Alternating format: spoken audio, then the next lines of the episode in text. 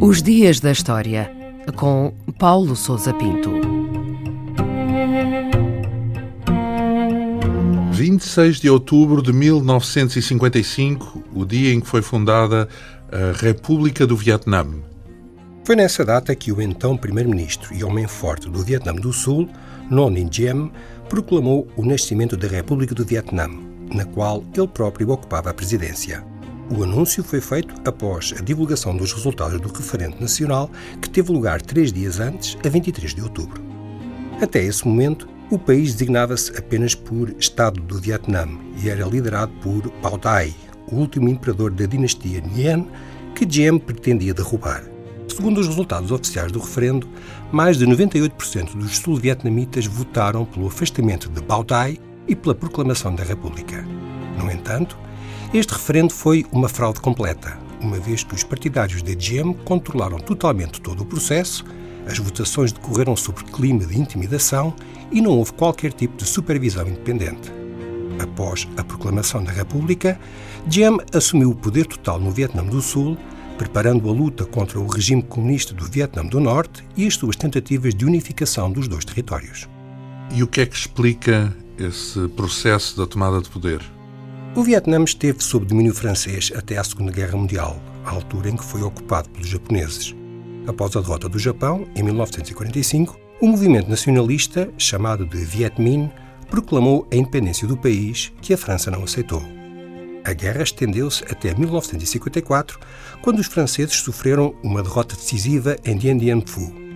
Nesse ano, na Conferência de Paz de Genebra, a Indochina francesa foi dividida em vários territórios, a quem foi preparado o caminho para a independência total. O Vietnã foi dividido em dois territórios separados pelo paralelo 17, ficando o norte sob a liderança do Viet Minh, de inspiração comunista, e o sul, onde a influência francesa e católica era mais forte, sob um regime pró-ocidental. Esta divisão era provisória e deveria preceder a realização de eleições gerais que decidiriam o destino do Vietnã. A vantagem estratégica do Viet Minh e os receios de que o Sul caísse sob a influência comunista levaram o novo homem forte do Vietnã do Sul, No Dien Diem, a recusar as eleições e a assumir assim o poder total no país. O que é que aconteceu então depois dessa proclamação do Vietnã do Sul? A tomada de poder por Diem significou uma ruptura com os termos da Conferência de Genebra e um indício de que o seu regime não aceitaria qualquer acordo ou partilho do poder com os comunistas. Estava, pelo contrário, decidido a combater a guerrilha comunista que controlava boa parte das regiões rurais do Sul. Na verdade, o seu governo era sustentado pela ajuda maciça norte-americana, uma vez que não dispunha de apoio popular e era geralmente olhado com desconfiança pela população. O regime comunista do Norte havia lutado contra o poder colonial francês e possuía, portanto, maior prestígio enquanto defensor da independência nacional e dos interesses do povo vietnamita. A tensão entre os dois regimes transformou-se rapidamente num conflito aberto, agravado pela Guerra Fria e pela rivalidade entre os dois blocos mundiais.